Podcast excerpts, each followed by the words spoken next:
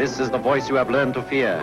This is the voice of terror. Stadtfilter. Im Vatikan tun sich seltsame Sachen. Gut, ist jetzt nicht eine wahnsinnig aufregende Erkenntnis. Menge Leute finden, alles, was dort passiert, ist ein bisschen seltsam. Und zwar inklusive Schweizer Garten und Vati-Leaks. Aber lasst mir das mal außer Acht. Einer interessanten Verschwörung ist der italienische Buchautor Mario Guarano auf die Spur gekommen. Dem ist nämlich aufgefallen, dass in der Krypta von der Kille zum heiligen Apollinaris ein Mafiaboss begraben liegt. Das ist untypisch, weil dort an der Piazza Navona werden eigentlich nur Päpst und Kardinal zur letzten Ruhe betet.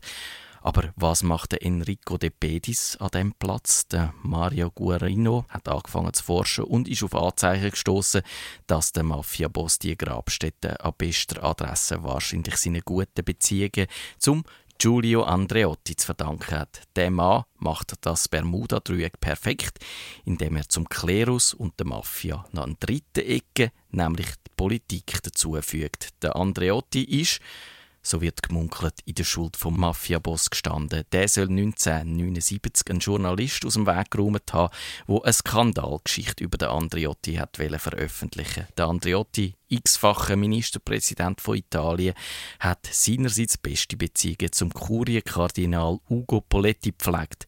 So sind, ganz nach dem Motto Sau Häfeli, Sau Töckeli, Mafia, Politik und Vatikan zusammen unter Decke geschlüpft.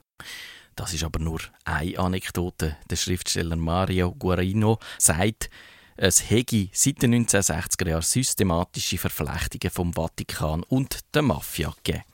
Der Papst Paul VI. hat ein ganzes Heer von Finanzberatern im Schlepptau gehabt, wo er 1963 von Mailand als Pontifex auf Rom gekommen ist. In der Kurie hat die nur Mafia Milanese geheissen, weil sie das Vermögen der Kirche mit allen Tricks vor dem italienischen Staat geschützt hat. Der Staat hat nämlich die Gewinn aus Aktien und Wertpapier besteuern und da hätte der Vatikan arg müssen blüten, weil allein jedes vierte Haus zu Rom gehört der katholischen Kirche, hat gerade erst letzte Welt.de geschrieben. Die Idee, wo am Papst sein Finanzgenie, der Michele Sindona, hat, klar, die liegt auf der Hand. Man bringt das Geld halt ins Ausland. Ein freien Devisenverkehr hat es hier aber noch nicht gegeben und darum sind die Kontakte zu der Mafia wie gerufen gekommen. Und wieder hat sich ein Dreieck etabliert, wo die Geschäfte abgewickelt hat. Der Michele Sindona, der Roberto Galvi, der ist der Chef von der Mailänder Banco Ambrosiano und der Paul Mankicus als Boss von der Vatikanbank. Sie haben riesige Beträge ins Ausland geschafft und bei lateinamerikanischen und karibischen Banken angelegt. Drei für ein Ave Maria hat der Schriftsteller Mario Guarino sie betitelt. Aber nicht nur das Geld vom Vatikan, sondern auch das Geld von anderen Kunden hat das Trio Infernale ins Ausland geschafft.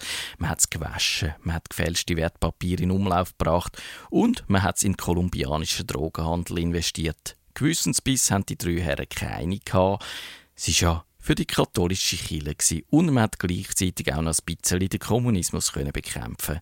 Schwierig wird es aber erst ab 1973. Die Ölkrise lärmt das Geschäft, das Bankengeflecht vom Sindona stürzt in sich zusammen. Nach der Watergate-Affäre kommt dem Sindona auch ein guter Freund abhanden, der Richard Nixon, nämlich, wo dann nicht mehr US-Präsident war. Der Vatikan lädt bei diesen Turbulenzen den Michele Sindona und den Robert Galvi fallen. Und Mafia ist nicht erfreut, weil auch ihr Geld auf dem Spiel steht. Der Robert Galvi findet sein Ende zu London aufgehängt unter einer Brücke von den barmherzigen Brüdern mit Stein in seiner Jackentasche. Und das ist eine Botschaft von der Mafia, dass klautes Geld den Tod bringt.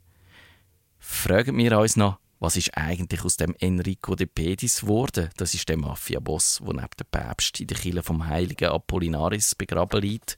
Der ist im Mai 2012 exhumiert worden, weil vor mehr als 30 Jahren Emanuela Orlandi verschwunden ist, und zwar direkt aus dem Vatikan. Ein junges Mädchen.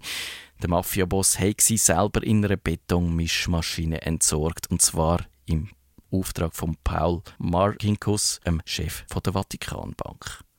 Doch das Geheimnis ist trotz der Exhumierung nicht gelöst, weil im Schnitt sind Geheimnisse hinter den Mauern vom Vatikan sehr, sehr gut aufgehoben.